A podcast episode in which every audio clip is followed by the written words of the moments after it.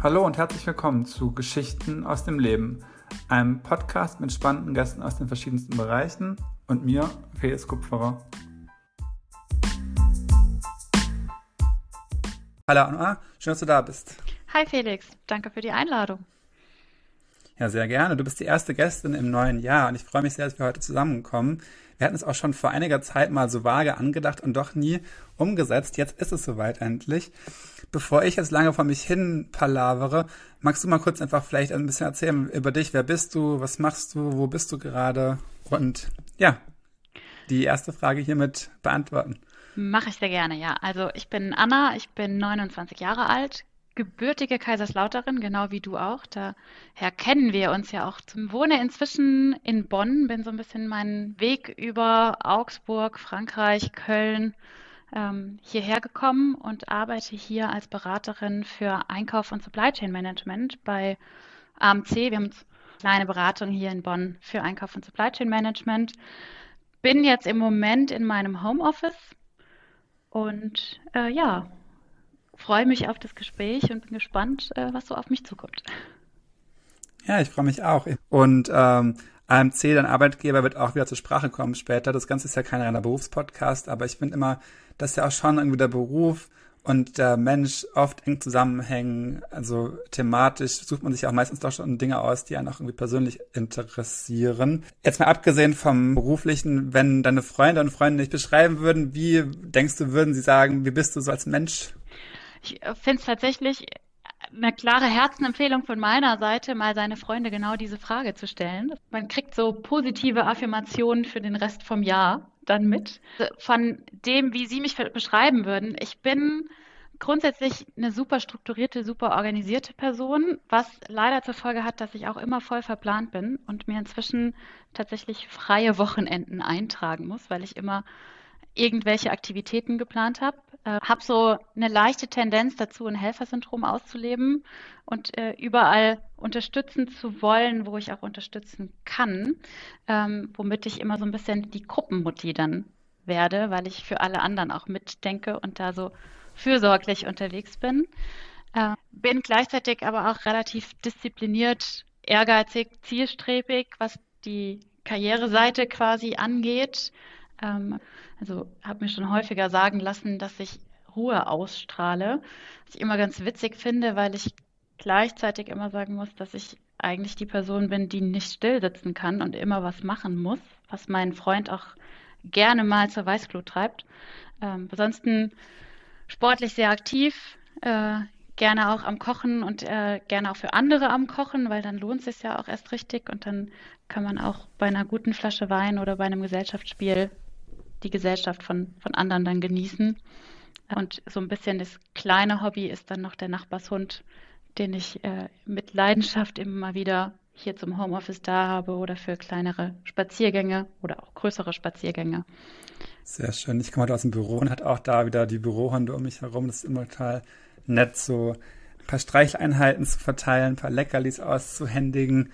Und ähm, ja, ich finde, es macht einfach auch gute Stimmung so. Also ich bin auch großer Hundefreund und hätte gerne wie du einen Nachbarshund. Leider hier gibt es keinen im Haus, glaube ich, aber vielleicht kann ich ja einen aufgabeln irgendwo. Auf jeden Fall eine Empfehlung, vor allen Dingen, weil man ihn abgeben kann, wenn er anstrengend wird und ihn holt äh, für die guten Seiten. Das kann ich mir vorstellen. Und hast du jetzt auch einige Sachen angesprochen, bei denen ich eigentlich überall auch so einen Haken dran machen könnte. Das nicht stillsitzen können, immer Abwechslung suchen, kommt mir sehr vertraut vor. Das strukturierte Arbeiten, aber nicht unbedingt teilweise leider. Ich habe meine To-Do-Listen, die ich abhaken muss, wenn es vieles vergessen würde, aber ich bin auch wie du immer sehr, sehr verplant. Und ähm, was du auch vorhin schon kurz gesagt hast, du hast auch ähm, deinen Weg aus Kaiserslautern über Köln nach Bonn gefunden. Ich bin jetzt in Köln, also haben wir auch da so ein bisschen die Rheinland-Connection jetzt.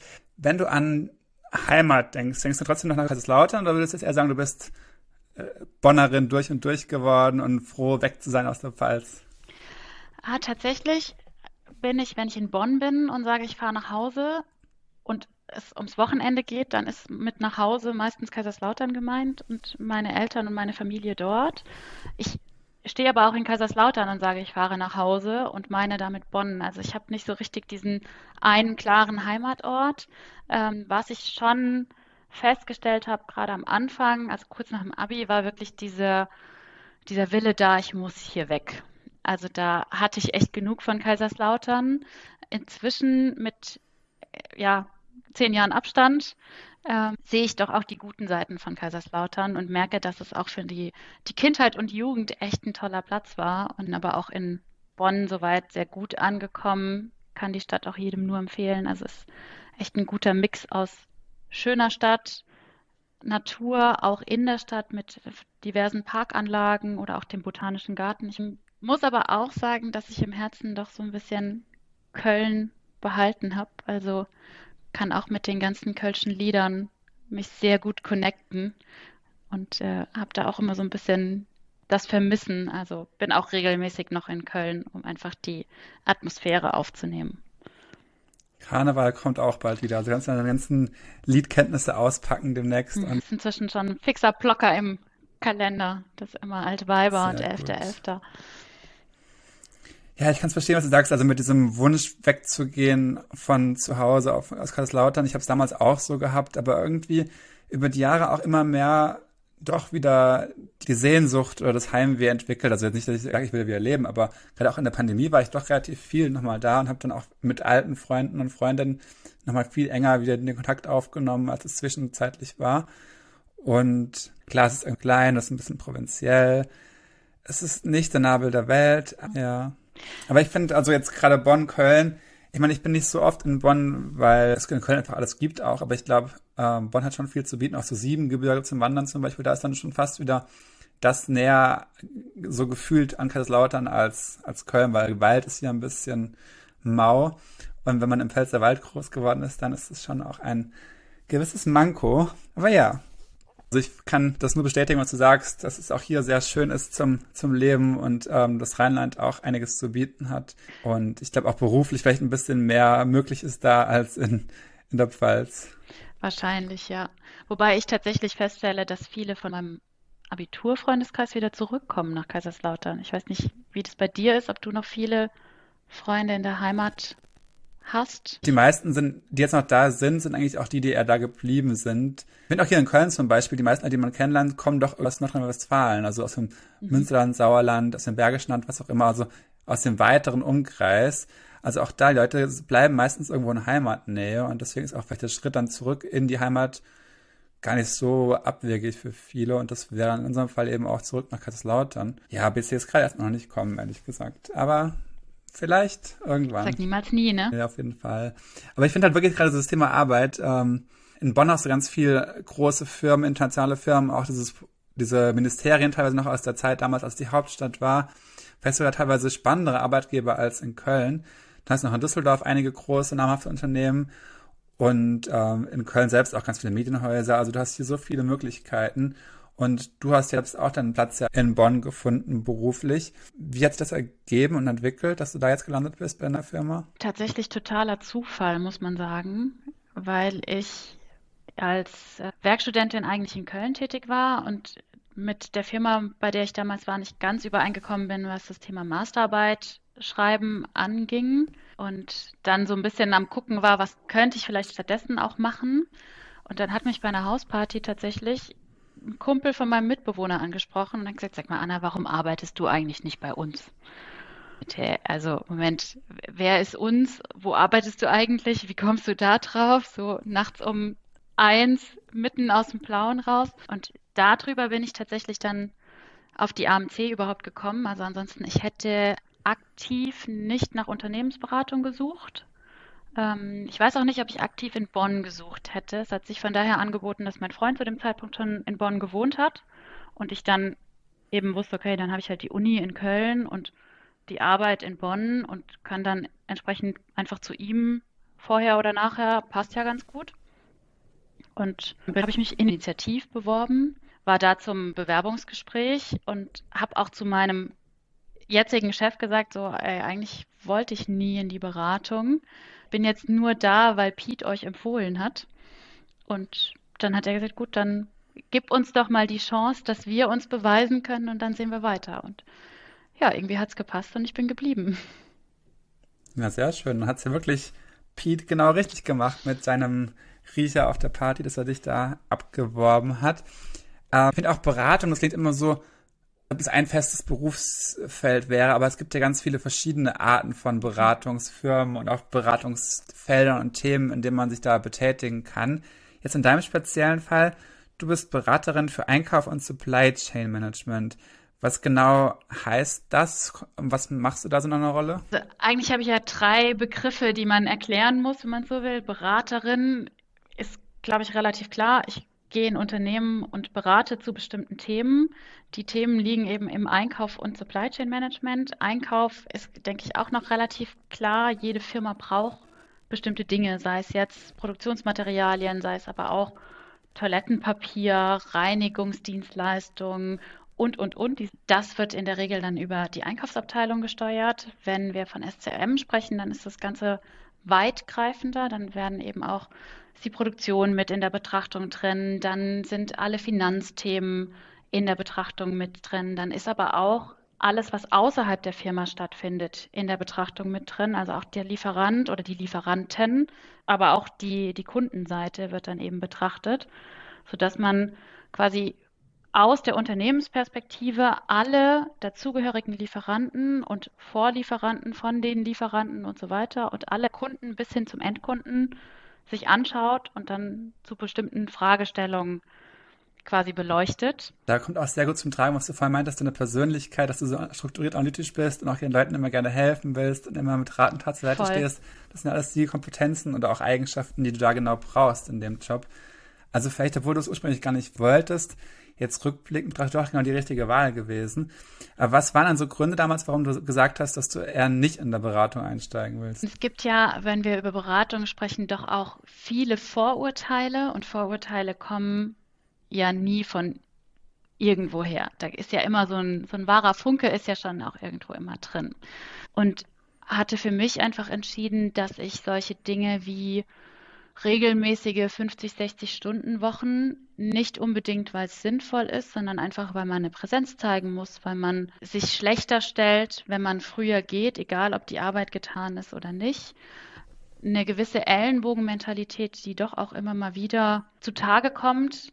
Ich würde behaupten, es ist sehr projektspezifisch beziehungsweise sehr ähm, Führungsstilspezifisch auch, dass mir solche Dinge halt einfach nicht taugen, sondern dass ich dann lieber mit weniger Druck arbeite und weniger Stress im Alltag und vielleicht ein bisschen weniger verdiene, aber dafür auch noch ein Leben dahinter habe und nicht Freitagnacht nach Hause komme und Sonntagnacht schon wieder irgendwo hinfahre und dann den Samstag quasi habe, um irgendwie mit meinem Leben klarzukommen und dann meine Freunde komplett hinten runterfallen und solche Sachen. Das war letztendlich die Begründung, warum ich gesagt hatte, nee, es ist ein spannendes Umfeld, aber unter den Konditionen will ich nicht arbeiten. Und dann hast du aber doch dich dafür entschieden und hoffentlich gemerkt, dass es gar nicht unbedingt immer so extrem ist.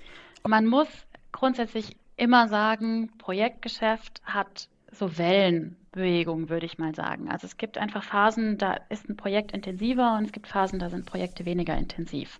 Dementsprechend hast du auch immer Phasen, wo du mal mehr arbeitest, weil du beispielsweise einen Kick-Off-Workshop hast, dementsprechend mehr zum Kunden reisen musst, mehr unterwegs bist, Reisezeiten dazukommen oder eben auch Dinge einfach erledigt werden müssen bis zu einer gewissen Deadline. Das ist ganz normal beim Projektgeschäft und das ist auch völlig in Ordnung. Auf die AMC bezogen, beziehungsweise auch aufs gesamte Umfeld, da muss man schon sagen, man merkt, dass die Entwicklung dahingehend da ist. Ähm, wir achten darauf, dass wir familienfreundlich sind. Heißt, ich arbeite im Schnitt wahrscheinlich so 42 bis 45 Stunden die Woche. Ähm, eben auch mit der Logik, ich habe mal eine Woche, wo ich auch 50 Stunden arbeite, wo ich irgendwo anreise und dann habe ich halt eine Woche, wo ich einfach weniger mache, weil die Woche davor eben entsprechend intensiv belegt war. Ähm, wir arbeiten sehr stark im Team. Heißt, auch da, das ist einfach eine gewisse Mentalität, die bei uns vorherrscht, dass du immer jeden fragen kannst, egal was für ein Level das ist. Also auch unsere Partner stehen da immer zur Verfügung, bereit zu unterstützen. Dementsprechend greifen wir uns halt ja gegenseitig dann unter die Arme. Und genau, es sind halt einfach auch die Rahmenbedingungen, die das Ganze dann lebenswert machen. Ne? Also ich habe einen super spannenden Job, es ist super abwechslungsreich. Ich habe keinen Tag, der ist wie der andere. Ähm, ich kann dementsprechend aber auch flexibler auf bestimmte Bedürfnisse von mir eingehen, weil ich selbst plane und selbst strukturiere. Also ich bin diejenige, die meine Projekte aufplant, die mit den Kunden die Termine abstimmt, die dementsprechend auch weiß, habe ich jetzt eine anstrengende Woche, habe ich eine weniger anstrengende Woche, da auch mal sagen kann, ich habe jetzt gerade heute Nachmittag eigentlich keinen Termin, ich bin gerade nicht so im Arbeitsmodus, ich mache heute mal nur vier Stunden und mache halt an den anderen Tagen mehr. Und also wenn es dann gerade mal reinpasst, super. Ähm, hast du trotzdem auch so Zeit und Raum in deinem Kalender für regelmäßige feste Hobbys nach der Arbeit? Oder musst du da schon immer schauen, weil du nicht wirklich planen kannst, wann Hochphasen kommen, dass du eigentlich sowas gar nicht halten könntest? Das ist grundsätzlich ein Vorteil von Corona, muss man sagen, dass man doch auch viel remote macht, also gar nicht mal mehr so viel zum Kunden vor Ort fährt. Oder wenn man hinfährt, dann hat es auch wirklich einen tieferen Sinn, dass man gerade vor Ort ist. Von daher, man kann auf jeden Fall festen Hobbys nachgehen. Also ich bin inzwischen in einem Fitnessstudio angemeldet und habe so meine fixen Kurse, in die ich eigentlich versuche zu gehen. Passt natürlich nicht immer. Ja, also wenn dann halt gerade genau in der Woche an dem Mittwoch ein Kundentermin ist oder ich über Nacht weg bin, dann ist dem halt so. Und in der Regel sind unsere Projekte, die wir machen, auch eher etwas länger. Also wir haben seltenst Projekte, die jetzt wirklich nur so ein paar Tage gehen, sondern meistens ist es dann doch mal mindestens ein halbes Jahr, eher so anderthalb bis zwei Jahre tatsächlich. Ähm, und die kannst du ja dann schon ganz gut planen, weil du weißt, wie ist der normale Projektverlauf, also solche Sachen. Und das lässt sich schon echt ganz gut dann auch aussteuern. Was machst du also für Kurse im Fitnessstudio, wenn du sie machst? Ich bin tatsächlich inzwischen recht regelmäßig beim Spinning-Kurs. Ich habe jetzt für die Woche eigentlich auf dem Plan stehen, dass ich morgen mal noch ins Pilates gehe und mal da was ausprobiere. Und äh, Hot Iron wollte ich noch ausprobieren. Also ja, ganz Verschiedenes. Äh, meistens aber tatsächlich eher Richtung entweder so Ausdauer Richtung Spinning oder dann so ein Krafttraining. Spinning war ich auch am Sonntag wieder. Es ist super anstrengend. Hinterher bist du richtig kaputt. Aber du weißt auch, dass du irgendwas für dich Gutes getan hast. Du hast die Musik, die es so anfeiert und die Gruppe, die mitmacht. Also ich mag es total gern. Und auch gerade so ein Ausgleich. Also neben der Arbeit finde ich auch Sport total schön, um so ein bisschen den Kopf auszuschalten, sich zu bewegen und wirklich auch zu verausgaben. Pilates, ähm, ja, auch super, wegen diesem Entspannungsaspekt noch so ein bisschen. Also Yoga ist mir oft zu meditativ. Pilates ist so ein bisschen, ja, härter vielleicht noch teilweise. Also da kann ich ganz gut nachvollziehen, was du da in diesen Kursen äh, gerne magst. Äh, ich plane mir das auch so gut es geht immer mal wieder ein. Und, ähm, und auch so Hobbys, wenn diese Frage aufkommt. Ähm, ich habe auch keine, machst du gerne? Ich würde sagen, Freunde treffen. Der Klassiker, ähm, ja Kaffee trinken gehen. Also es ist ja eigentlich alles kein Hobby, keine Ahnung. Und deswegen auch Sport ist, glaube ich, nicht unbedingt ein Hobby per se, aber einfach etwas, was man neben der Arbeit macht. Und was ich früher gemacht habe und was irgendwie jetzt auch schon vielleicht ein Stück weit hilft, was wir jetzt gerade hier machen. Ähm, ich war ja zu Schulzeiten in der Theater AG und auch auf der Bühne dann eben im Theater. Und ich fand damals das schon in diese Rollen schlüpfen und dann auch dieses freie Sprechen vor Publikum stehen auf der großen Bühne super aufregend und interessant.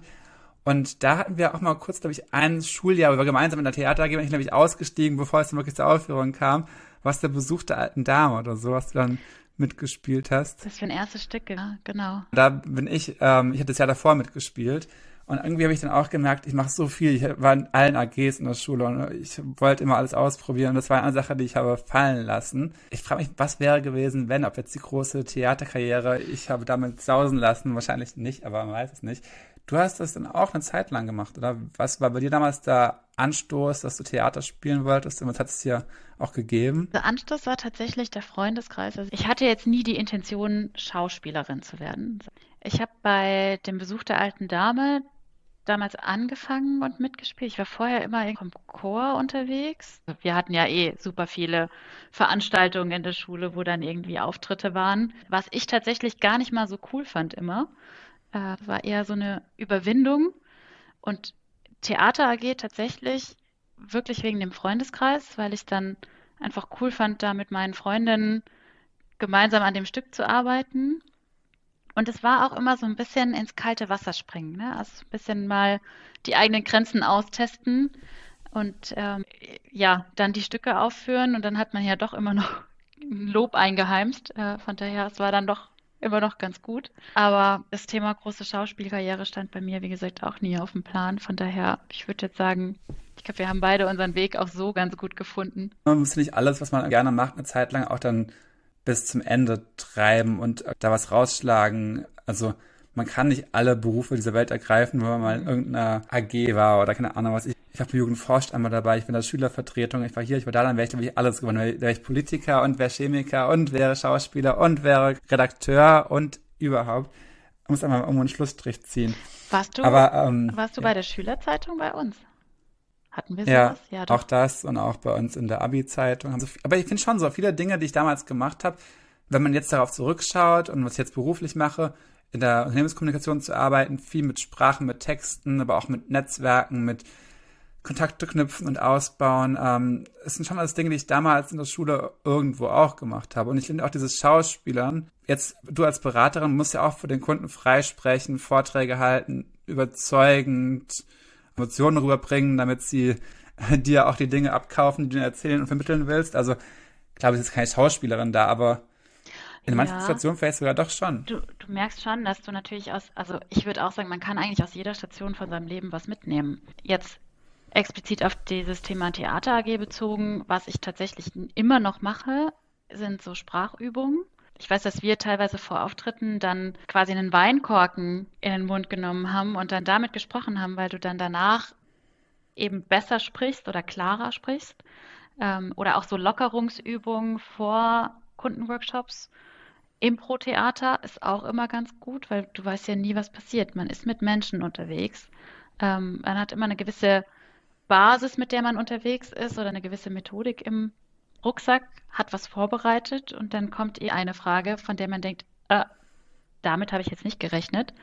Und da muss man ja auch reagieren können. Von daher, wie du sagst, ne, man nimmt überall irgendwo was mit. Man kann alles irgendwo dann auch übertragen auf andere Bereiche. Also man macht irgendwas und hat keine Ahnung, wo es einen hinführt. Und wenn es einen nirgendwo hinführt, ist auch nicht schlimm. Und damals, ich meine, dein Bruder und ich waren in einer Stufe, ich glaube, du warst zwei Jahre unter uns.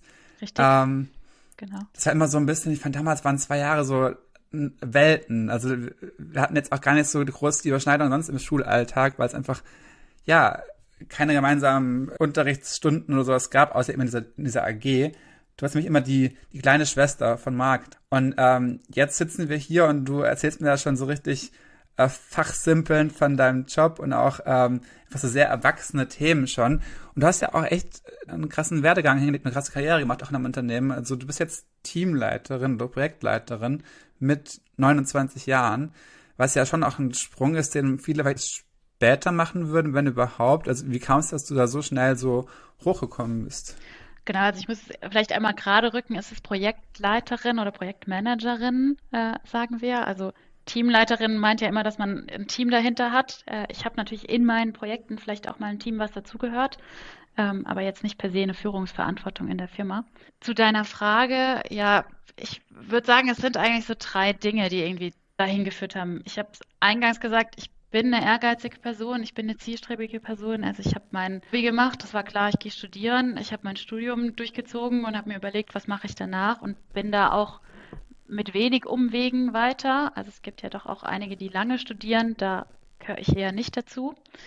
Ähm, habe auch immer parallel zum Studium gearbeitet, einfach um da meine Erfahrungen eben mitzunehmen und auch auszutesten, was will ich, was will ich nicht und was ist mir vielleicht auch wichtig bei einem Beruf. Ein bisschen Glück gehört natürlich auch dazu, dass man zur richtigen Zeit am richtigen, richtigen Ort ist. Also beispielsweise eben einen Pete hat, der einen nachts anquatscht und sagt, hey, warum arbeitest du nicht bei uns? Und dann muss ich sagen, habe ich mit meinem Arbeitgeber einfach auch jemanden gefunden, der ähm, sehr stark fördernd und fordernd unterwegs ist und da aber auch bereit ist, eben Leistung anzuerkennen, weil klassischerweise in Beratung ist es doch eher so, dass man sagt, man muss so etwa zwei Jahre in jeder Rolle sein, bevor man die Beförderung kriegt. Die habe ich etwas abgekürzt, einfach weil ich da auch das Glück wieder dahinter hatte, dass ich die entsprechenden Projekte hatte, um mir das Grundwissen auch aufzubauen, ähm, die entsprechenden Grundlagen über mein Studium oder die Arbeit auch, die ich vorher gemacht habe und dann eben auch eine gewisse Förderung intern, die dazu geführt hat, dass ich dann die Wechsel eben auch machen konnte. Es gibt nicht diesen einen perfekten Weg und manche brauchen länger, andere brauchen kürzer, manche machen Umwege und kommen doch ins Ziel. Schön, dass es bei euch dann auch wirklich diese Möglichkeit gab und gibt, auch quasi Abkürzungen zu nehmen oder eben schneller diese Schritte zu erreichen. Ist ja auch sehr wertschätzend, wenn jeder und jede nach seinen eigenen Stärken und äh, Interessen sich da entwickeln kann. Wie ist es denn also, wenn ich jetzt so in Klischees weiterdenke, also Berater, Klischee, extreme Workload, ähm, schwere Planbarkeit in der Freizeit, ähm, Familie und Beruf schwer auch vereinbar wenn ich das weiter jetzt denke, denke ich irgendwie auch immer so an diese Bilder von großen Konferenztischen voller alter weißer Männer, die dann so diese Wirtschaftselite sind. Also ich habe jetzt auch wirklich noch vielleicht einen Weg zu gehen. Es wird, aber in allen Unternehmen ist es noch so, dass nicht jetzt irgendwie 50-50 paritätisch da die Frauen gleich stark in Führungsrollen sind als die Männer. Wie ist es denn, ähm, du als Frau in einer Beratungsfirma, musst dich da oft noch mehr durchsetzen und noch mehr dich beweisen? Oder würdest du sagen, diese ganzen verkrusteten Strukturen, die man jetzt so vorstellt, gibt's in der Hinsicht gar nicht mehr?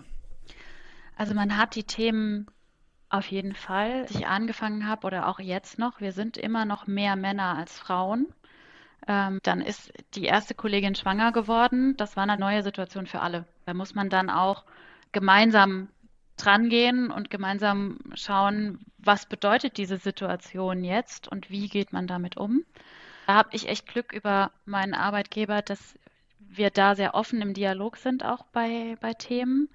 Was man grundsätzlich schon sagen muss, du hast es angesprochen, das ist kein Geheimnis, dass in der Führungsebene immer noch zumeist Männer unterwegs sind. Das heißt, auch in meinen Projekten bin ich mehr mit Männern in Kontakt als mit Frauen und habe damit natürlich auch andere Anforderungen, andere Kommunikationsweisen, die ich bewusst mitgehen muss oder bewusst eben auch nicht mitgehen muss. So.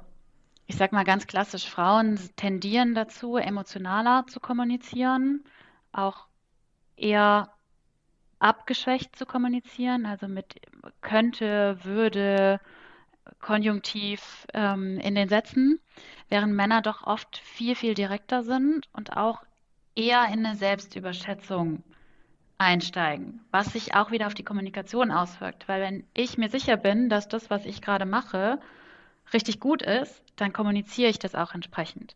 Womit natürlich eine Frau, die sich vielleicht eher richtig einschätzt oder eher unterschätzt und dann in einem könnte, würde, hätte unterwegs ist, einfach hinten ansteht von dem, wie sie wahrgenommen wird. Und das ist natürlich schon etwas, was ich in meinem Arbeitsalltag merke, dass ich meine Kommunikation auch aktiv angepasst habe, dass ich da auch viel mit meinen Kollegen auch dran gearbeitet habe, wie ich kommuniziere und was ich gegebenenfalls auch anpassen muss, um auch selbstsicherer zu wirken, weil dieses Thema Selbstvertrauen ist natürlich schon etwas, wenn ich beim Kunden bin als Projektleiterin, dann bin ich ja Ansprechperson. In dem Moment, wo ich eine Unsicherheit ausstrahle, nimmt der Kunde das ja auch wahr. Und wenn diese Unsicherheit aber nur da ist, weil ich anders kommuniziere, dann ist es halt wieder schwierig. Und das ist natürlich schon etwas, was einen, einen Alltag irgendwo prägt.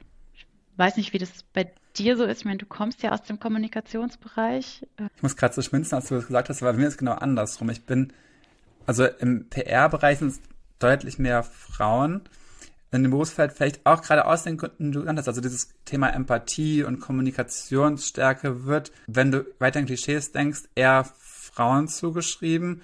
Und ich glaube auch viele Frauen ergreifen deswegen dieses Berufsfeld, weil sie auch einfach gut daran sind wahrscheinlich. In den Führungspositionen wiederum, statistisch gesehen, sind es da auch wieder eher die Männer anscheinend, habe ich mal gehört. Da gibt es irgendwie auch Studien und Erhebungen zu. Also komischerweise, obwohl es mehr Frauen insgesamt gibt, sind trotzdem in den oberen Etagen, auch in der PR, er wird die Männer am längeren Hebel. Aber ich finde es so ähm, in der Art, wie wir kommunizieren, ich musste mir das extrem in die andere Richtung angewöhnen. Also ich bin eigentlich sehr direkt und sage, was ich denke. Eigentlich komme ich meistens damit gut durch im Leben und auch gut an bei den Leuten, weil sie wenigstens genau wussten, woran sie sind mit mir. Aber es wurde mir so ein bisschen teilweise von meinen Kolleginnen immer negativ angekreidet, weil sie eben selbst so nicht kommunizieren würden. Also mir wurde so ein bisschen abgesprochen, teilweise so reden zu dürfen, wie ich reden würde normalerweise weil es eben zu forsch, zu direkt rüberkam in deren Wahrnehmung. Also mhm. die Kunden haben ja nie gefragt, was sie jetzt davon halten, aber so im Kollegium, ein, einer von wenigen Männern unter vielen Frauen, hast du dann das andere. Erlebst du vielleicht dieselbe Erfahrung, die du hattest, habe ich auch gemacht Quasi in die andere Richtung ein Stück weit. Spannend.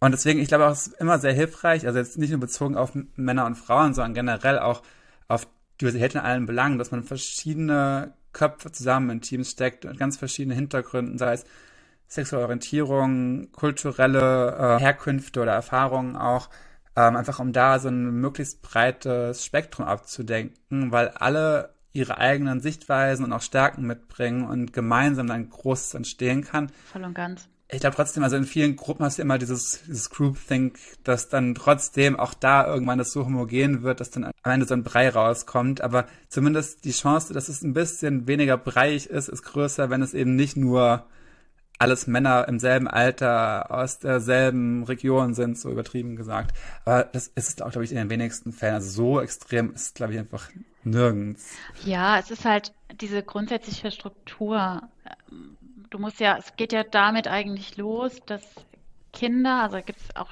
entsprechende Studien zu, dass Mädchen ab einer gewissen Altersklasse anfangen, beispielsweise Mathe nicht mehr so gut zu können wie vorher. Und wenn du dir dann überlegst, dass du ein Kind hast, was eigentlich vorher super gut Mathe konnte und da total begeistert drin war und dann irgendwann an den Punkt kommt, dass es einfach sich selbst einredet, ich kann das nicht, ich bin ein Mädchen, dann wird es halt schwierig. Und da brauchen wir auch die entsprechenden Vorbilder. Da ist dieses Thema der, der Role Models natürlich super wichtig. Und das zieht sich einfach durchs gesamte Leben durch. Wenn ich immer nur die Männer in den Vorstandspositionen sehe, und das ist auch tatsächlich der Grund, warum ich sage, eine Frauenquote ist eine gute Sache.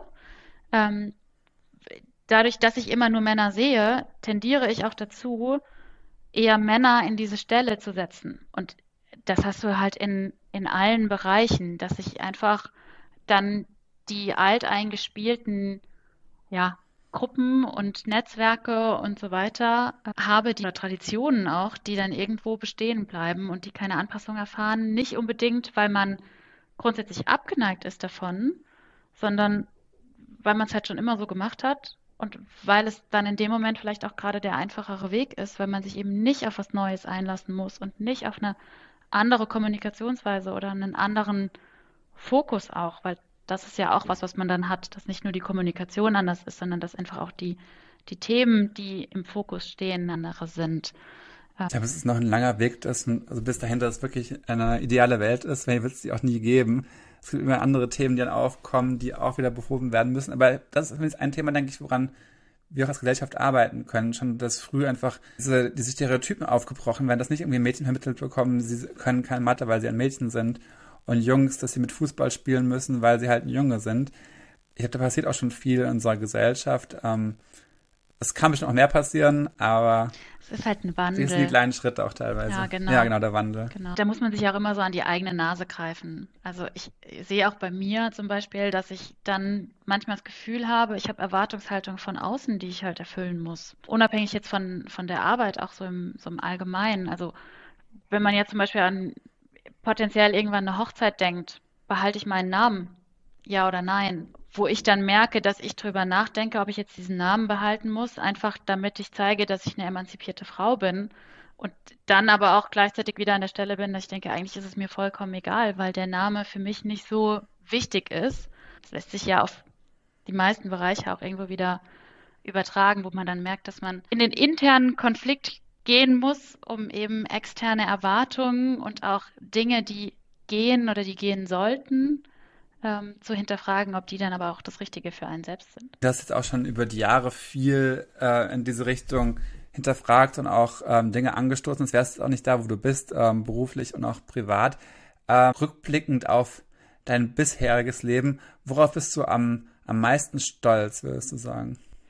Ich finde die Frage tatsächlich super schwierig, weil ich, ich bin eher so eine Person, ich erreiche Dinge und bin aber schon wieder an diesem Punkt, dass ich das nächste Ziel quasi im, im Blick habe oder eben schon eher den Blick nach vorne habe. Ich habe mich jetzt dafür entschieden zu sagen, dass ich ähm, doch tatsächlich sehr stolz darauf bin, dass ich geschafft habe, meinen Freundeskreis so aktiv zu halten, der doch auch echt weit verteilt ist, was mit dazu führt, dass meine Wochenenden immer verplant sind, weil ich eben nach Hamburg oder nach München oder sonst wohin ähm, fahre, um dann eben auch diese ja, freundschaftlichen Beziehungen aus den unterschiedlichsten Lebensstationen aufrechtzuerhalten.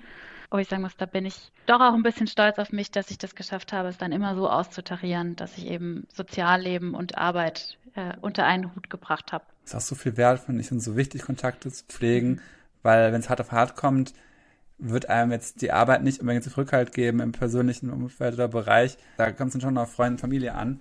Und wenn man die alle schleifen lässt, weil dann die Karriere im Fokus steht, dann hat man, glaube ich, irgendwann vielleicht ein Problem. Deswegen gut, dass du beides gut jonglierst und hinbekommst. Und äh, die zweite Frage, die ich auch immer allen stelle, aber auch an dich gefragt, äh, was wünschst du dir noch im Leben? Ich bin als an einer, einer Position im Leben, wo ich einfach super zufrieden bin mit dem Leben, was ich habe ähm, und auch zufrieden sein kann. Von daher, wenn man so ein bisschen in die Welt schaut, dann gibt es natürlich genug Sachen, wo ich sagen würde, es wäre eigentlich ganz schön, wenn man mal wieder friedlich miteinander leben könnte. Ähm, wenn es jetzt aber tatsächlich auf mich bezogen sein soll, dann äh, will ich da ja eine kleine Anekdote von meinem Vater tatsächlich mitnehmen, weil ich ähm, mit ihm die Situation hatte im Studium, dass ich angefangen habe zu arbeiten parallel und ihn dann darauf angesprochen habe und gesagt habe, hier, ich bin jetzt am Arbeiten, ich verdiene auch Geld, also ich würde es voll verstehen, wenn du die Unterstützung, die du mir zukommen lässt fürs Studium, auch quasi streichen würdest. Und dann hat er gesagt, nee, du, ich gehe eigentlich dafür arbeiten oder ich gehe unter anderem dafür arbeiten, damit ich deinem Bruder und dir das Leben ermöglichen kann, was ihr jetzt auch gerade führt und euch die besten Startvoraussetzungen eben auch geben kann für die, die Zukunft. Und das ist etwas, was ich für mich auch eben auf, auf meiner Zielliste quasi habe, dass ich meinen Kindern irgendwann mal ähm, genau das eben auch ermöglichen kann, dass ihnen alle Wege offen stehen und ähm, sie dahingehend auch unterstütze, dass sie sich eben so entwickeln und ausleben können, wie es für sie passt, ohne da irgendwelche Schranken aufzusetzen, die nicht nötig sind, sagen wir es mal so. Also ich finde diese Frage jetzt auch sehr weit gefasst, deswegen dieses Thema Frieden in der Welt, das wünschen sich, glaube ich, die meisten oder würde ich hoffen, dass die meisten nicht das wünschen. Hoffentlich, ja. Aber auch dein persönliches Ziel finde ich sehr schön, die Anekdote, auch danke fürs Teilen. Und ähm, ich wünsche dir genau das und noch ganz, ganz viel mehr. Vielen Dank, dass du da warst. Hat großen Spaß gemacht und vielleicht bis zum nächsten Mal wieder in Köln oder Bonn oder in Kaiserslautern, wer weiß. Danke, Felix, für die Einladung. Ich hatte auch Spaß.